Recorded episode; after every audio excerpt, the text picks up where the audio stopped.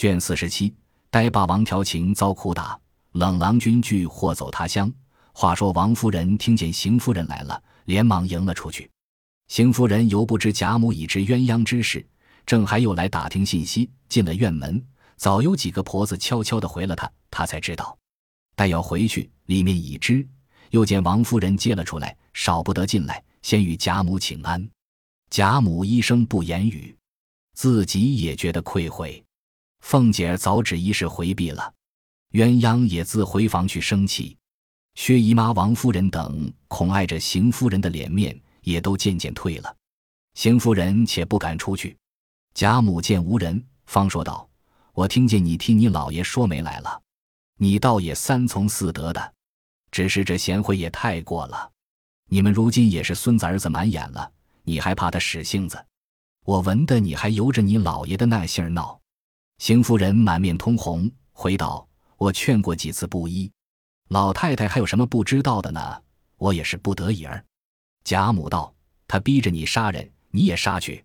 如今你也想想，你兄弟媳妇本来老实，又生得多病多痰，上上下下那不是他操心。你一个媳妇虽然帮着，也是天天丢下盘弄扫帚。反摆事情，我如今自己捡了，他们两个就有些不到的去处。有鸳鸯的孩子还心细些，我的事情他还想着一点子。”该要的他就要了来，该添什么他就趁空告诉他们添了。鸳鸯再不这样，他娘儿两个里头外头大的小的，那里不忽略一件半件？我如今反倒自己操心去不成？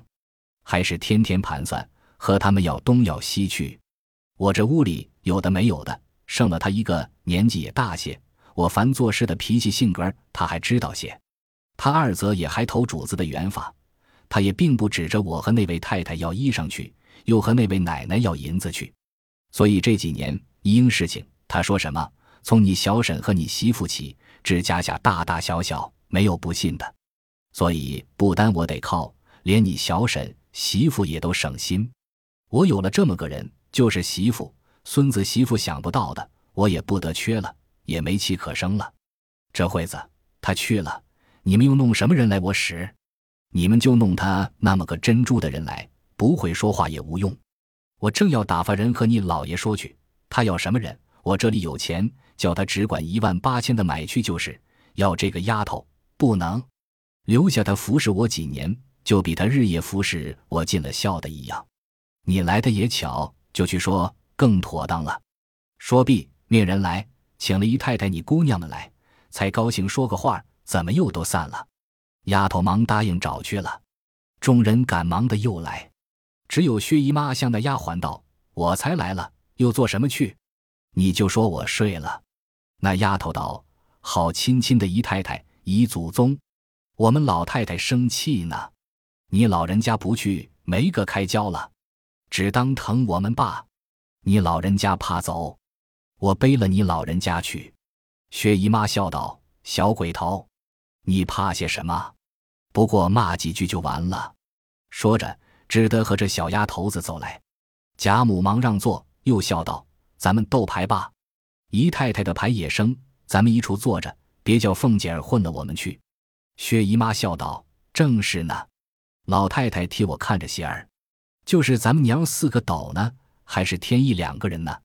王夫人笑道：“可不止四个人。”凤姐儿道：“再添一个人，热闹些。”贾母道。叫鸳鸯来，叫他在这下手里坐着。姨太太的眼花了，咱们两个的牌都叫他看着些儿。凤姐笑了一声，向探春道：“你们知书识字的，倒不学算命。”探春道：“这又奇了，这会子你不打点精神赢老太太几个钱，又想算命？”凤姐儿道：“我正要算算今儿该输多少，我还想赢呢。你瞧瞧，场没上，左右都埋伏下了。”说的贾母、薛姨妈都笑起来。一时鸳鸯来了，便坐在贾母下手。鸳鸯之下便是凤姐儿，铺下红毡，洗牌告嘛。五人起牌斗了一回。鸳鸯见贾母的牌已实成，只等一张二饼，便递了暗号与凤姐儿。凤姐儿正该发牌，便故意踌躇了半晌，笑道：“我这一张牌定在姨妈手里扣着呢，我若不发这一张牌，再顶不下来的。”薛姨妈道：“我手里并没有你的牌。”凤姐儿道：“我回来是要查的。”薛姨妈道：“你只管查，你且发下来，我瞧瞧是张什么。”凤姐儿便送在薛姨妈跟前。薛姨妈一看是个二饼，便笑道：“我倒不稀罕他，只怕老太太满了。”凤姐听了，忙笑道：“我发错了。”贾母笑的已掷下牌来说：“你敢拿回去？谁叫你错的不成？”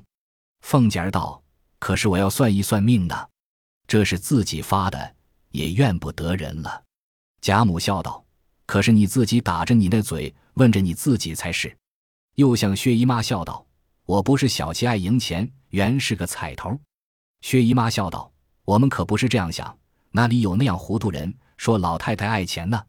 凤姐正数着钱，听了这话，忙又把钱穿上了，向众人笑道：“够了我的了，竟不为赢钱，单为赢彩头。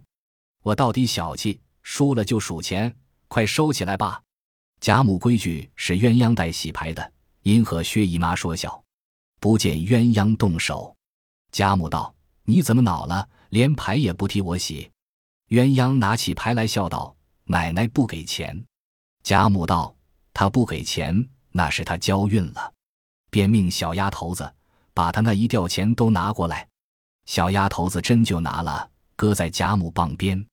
凤姐儿笑道：“赏我吧，照数给就是了。”薛姨妈笑道：“果然凤姐儿小气。”不过玩罢了，凤姐儿听说，便站起来拉住薛姨妈，回头指着贾母素日放钱的一个木箱子，笑道：“姨妈瞧瞧，那个里头不知玩了我多少去了。这一吊钱玩不了半个时辰，那里头的钱就招手叫他了。只等把这一吊也叫进去了，牌也不用斗了，老祖宗气也平了，又有正经事差我办去了。”话未说完，引得贾母众人笑个不住。正说着。偏平儿怕钱不够，又送了一吊来。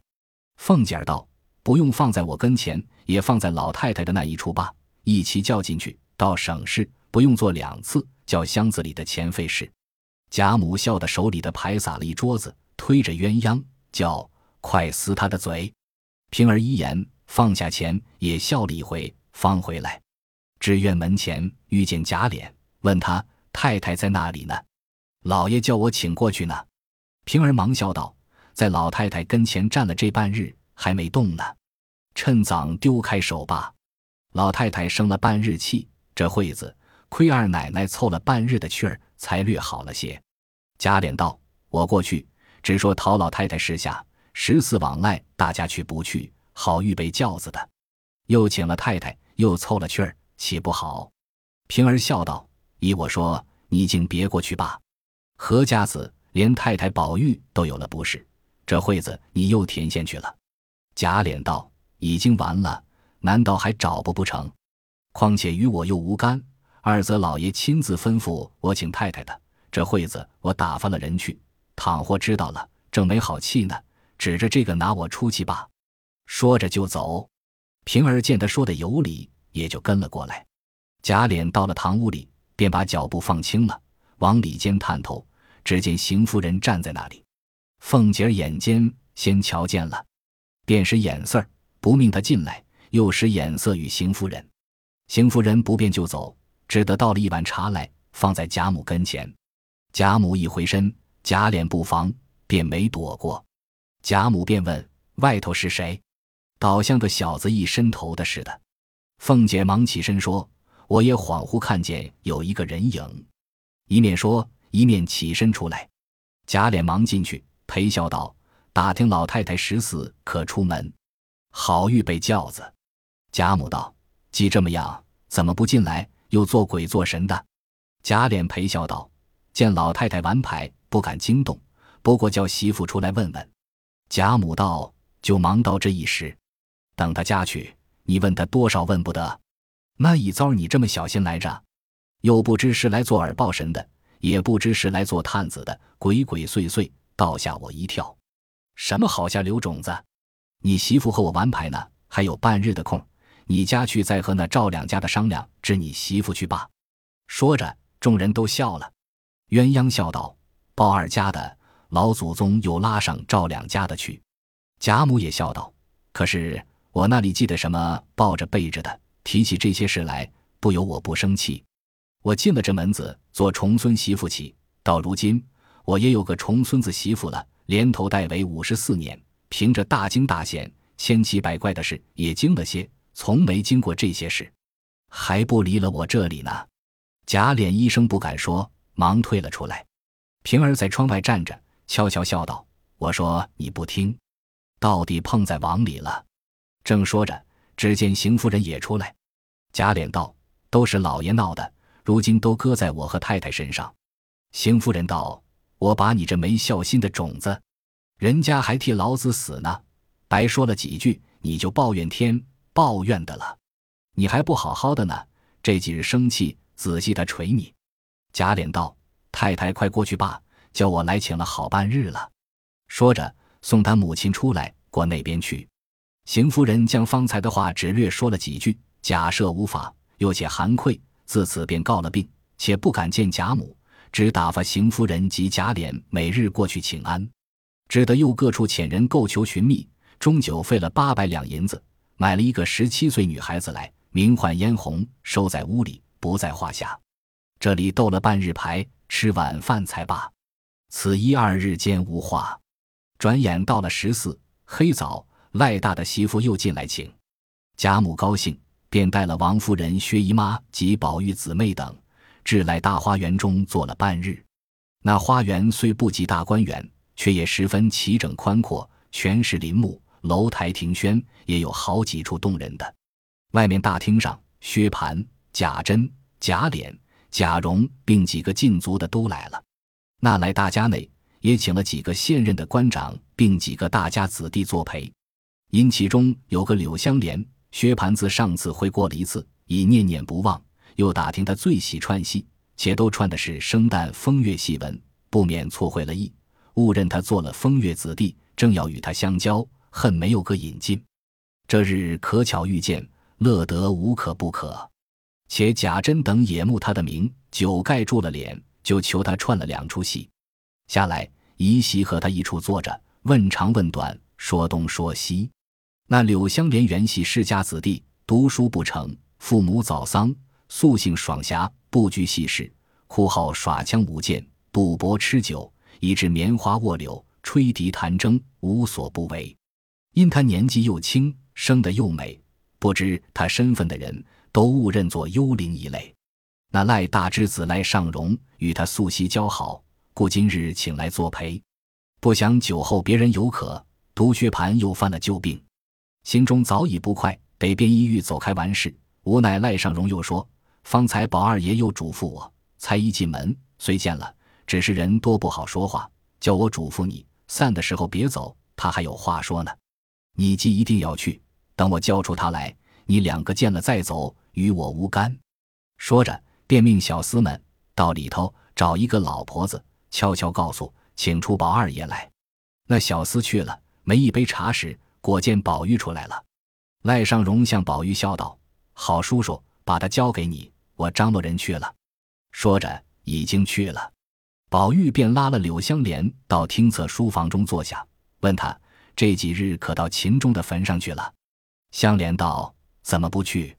前日我们几个放鹰去，离他坟上还有二里。我想今年夏天雨水勤，恐怕他的坟站不住。我背着众人走到那里去瞧了一瞧，略有动了一点子。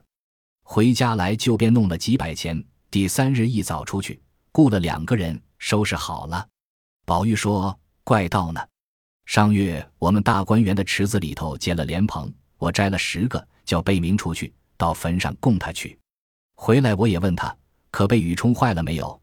他说不但没冲，更比上回新了些。我想着必是这几个朋友新收拾了。我只恨我天天圈在家里，一点做不得主，行动就有人知道，不是这个拦，就是那个劝的，能说不能行。虽然有钱，又不由我使。柳香莲道：“这个事也用不着你操心，外头有我，你只心里有了就是了。眼前十月初一日。”我已经打点下上坟的花销，你知道我一贫如洗，家里是没得积聚的，纵有几个钱来，随手就光的，不如趁空留下这一分，省得到了跟前扎杀手。宝玉道：“我也正为这个，要打发贝明找你，你又不大在家，知道你天天平踪浪迹，没个一定的去处。”柳香莲道：“你也不用找我，这个事也不过各尽其道。眼前我还要出门去走走，外头逛逛，三年五载再回来。”宝玉听了，忙问：“这是为何？”柳香莲冷笑道：“我的心事，等到跟前，你自然知道。我如今要别过了。”宝玉道：“好容易会着，晚上同散，岂不好？”香莲道：“你那另一表兄还是那样。”在坐着，未免有事，不如我回避了倒好。宝玉想一想，说道：“既是这么样，倒是回避他为是。只是你要果真远行，必须先告诉我一声，千万别悄悄的去了。”说着，便滴下泪来。柳香莲说道：“自然要辞你去，你只别和别人说就是了。”说着，就站起来要走，又道：“你就进去吧，不必送我。”一面说，一面出了书房。刚至大门前，早遇见薛蟠在那里乱叫：“谁放了小柳走了？”柳香莲听了，火星乱蹦，恨不得一拳打死。父子酒后挥拳，又碍着赖尚荣的脸面，只得忍了又忍。薛蟠忽见他走出来，如得了珍宝，忙趔趄着走上去，一把拉住，笑道：“我的兄弟，你往哪里去了？”香莲道：“走走就来。”薛蟠笑道：“你一去都没了兴头了，好歹坐一坐，就算疼我了。凭你什么要紧的事，交给哥哥，只别忙。你有这个哥哥，你要做官发财都容易。”香莲见他如此不堪，心中又恨又愧，早生一计，拉他到僻静处，笑道：“你真心和我好，还是假心和我好呢？”薛蟠听见这话，喜得心痒难挠，眯斜着眼，笑道：“好兄弟。”你怎么问起我这样话来？我要是假心，立刻死在眼前。香莲道：“既如此，这里不便，等坐一坐，我先走，你随后出来，跟到我下处，咱们索性喝一夜酒。我那里还有两个绝好的孩子，从没出门的，你可连一个跟的人也不用带。到了那里，服侍人都是现成的。”薛蟠听如此说，喜得酒醒了一半，说：“果然如此。”香莲笑道。如何？人拿真心待你，你倒不信了。薛蟠忙笑道：“我又不是呆子，怎么有个不信的呢？既如此，我又不认得，你先去了，我在那里找你。”香莲道：“我这下处在北门外头，你可舍得家城外住一夜去？”薛蟠道：“有了你，我还要家做什么？”香莲道：“既如此，我在北门外头桥上等你，咱们席上且吃酒去。”你看我走了之后，你再走，他们就不留神了。薛蟠听了，连忙答应道：“是。”二人复又入席，饮了一回。那薛蟠难熬，只拿眼看香莲，心内越想越乐，左一壶，右一壶，并不用人让，自己便吃了又吃，不觉酒有八九分了。香莲便起身出来，瞅人不防，出至门外，命小厮姓卢，先家去罢，我到城外就来。说毕，已跨马直出北门，桥上等候薛蟠。一顿饭的功夫，只见薛蟠骑着一匹大马，远远的赶了来，张着嘴，瞪着眼，头似波浪鼓一般，不住左右乱瞧。即至从香莲马前过去，只顾往远处瞧，不曾留心近处。香莲又笑又恨，他便也撒马随后跟来。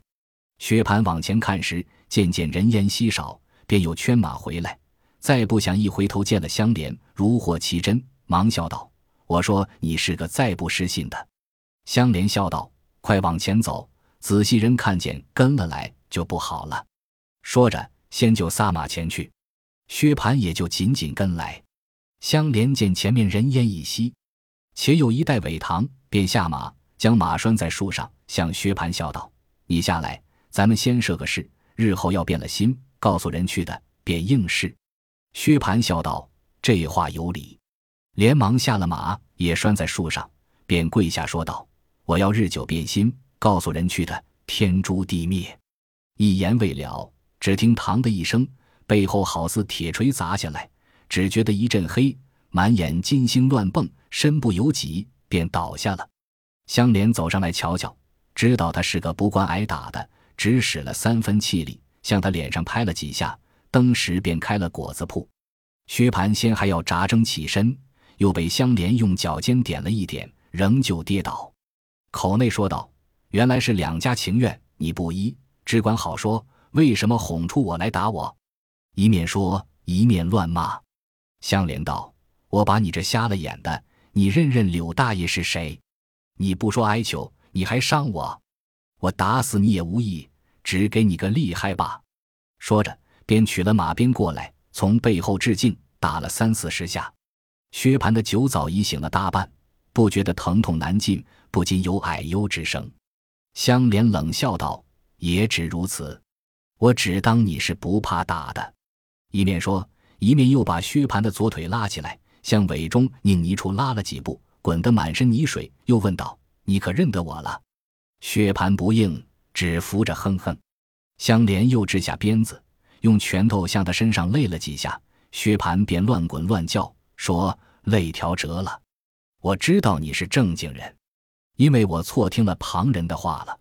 香莲道：“不用拉旁人，你只说现在的。”薛蟠道：“现在也没什么说的，不过你是个正经人，我错了。”香莲道：“还要说软些，才饶你。”薛蟠哼哼的道：“好兄弟。”香莲便又一拳。薛蟠矮了一声，道：“好哥哥。”香莲又连两拳，薛蟠忙矮忧叫道：“好老爷，饶了我这没眼睛的瞎子吧！从今以后，我敬你怕你了。”香莲道：“你把那水喝两口。”薛蟠一面听了一面皱眉道：“这水实在阿杂，怎么喝得下去？”香莲举拳就打，薛蟠忙道：“我喝，我喝。”说着。只得斧头向尾根下喝了一口，犹未咽下去，只听哇的一声，把方才吃的东西都吐了出来。香莲道：“好阿杂东西，你快吃完了，饶你。”薛蟠听了，叩头不迭，说：“好歹积阴功饶我吧，这只死不能吃的。”香莲道：“这样气息，倒熏坏了我。”说着，丢下了薛蟠，便牵马认凳去了。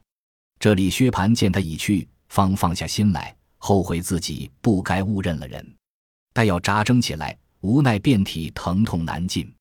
谁知贾珍等席上忽不见了他两个，各处寻找不见。有人说恍惚出北门去了。薛蟠的小厮素日是惧他的，他吩咐了不许跟去，谁敢找去？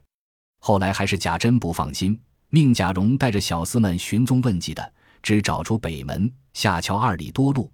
忽见苇坑旁边薛蟠的马拴在那里，众人都道：“好了，有马必有人。”一齐来至马前，只听尾中有人呻吟，大家忙走来一看，只见薛蟠的衣衫零碎，面目肿破，没头没脸，遍身内外滚得四个泥母猪一般。贾蓉心内已猜着八九了，忙下马命人搀了起来，笑道：“薛大叔天天调情，今日掉到苇子坑里。”必定是龙王爷也爱上你风流，要你招驸马去，你就碰到龙犄脚上了。薛蟠羞得没地方钻进去，那里爬得上马去？贾蓉命人赶到官厢里雇了一乘小轿子，薛蟠坐了，一齐进城。贾蓉还要抬往赖家去复习，薛蟠百般苦告，央及他不用告诉人。贾蓉方依允了，让他各自回家。贾蓉仍往赖家回复贾珍并方才的行径。贾珍也知香莲所打，也笑道：“他须得吃个亏才好。”至晚散了，便来问候。薛蟠自在卧房将养，推病不见。贾母等回来，各自归家时，薛姨妈与宝钗见香菱哭得眼睛肿了，问其缘故，忙来瞧薛蟠时，脸上身上虽见伤痕，并未伤筋动骨。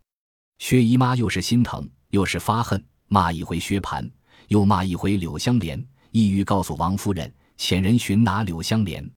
宝钗忙劝道：“这不是什么大事，不过他们一处吃酒，酒后反脸常情，谁醉了多挨几下子打也是有的。况且咱们家的无法无天，人所共知。妈妈不过是心疼的缘故，要出气也容易。等三五天，哥哥好了，出得去的时候，那边甄大爷、脸二爷这干人也未必白丢开了。”自然背个东道，叫了那个人来，当着众人替哥哥赔不是认罪就是了。如今妈妈先当件大事，告诉众人，倒显得妈妈偏心溺爱，纵容他生事招人。今儿偶然吃了一次亏，妈妈就这样兴师动众，以这亲戚之事欺压常人。薛姨妈听了道：“我的儿，到底是你想得到，我一时气糊涂了。”宝钗笑道：“这才好呢，他又不怕妈妈，又不听人劝，一天纵死一天，吃过两三个亏，他也罢了。”薛蟠睡在炕上，痛骂香莲，又命小厮去拆他的房子，打死他，和他打官司。薛姨妈喝住小厮们，只说柳香莲一时酒后放肆，如今酒醒，后悔不及，拒罪逃走了。薛蟠听见如此说了，要知端的，且听下回分解。本集播放完毕，感谢您的收听，喜欢请订阅加关注，主页有更多精彩内容。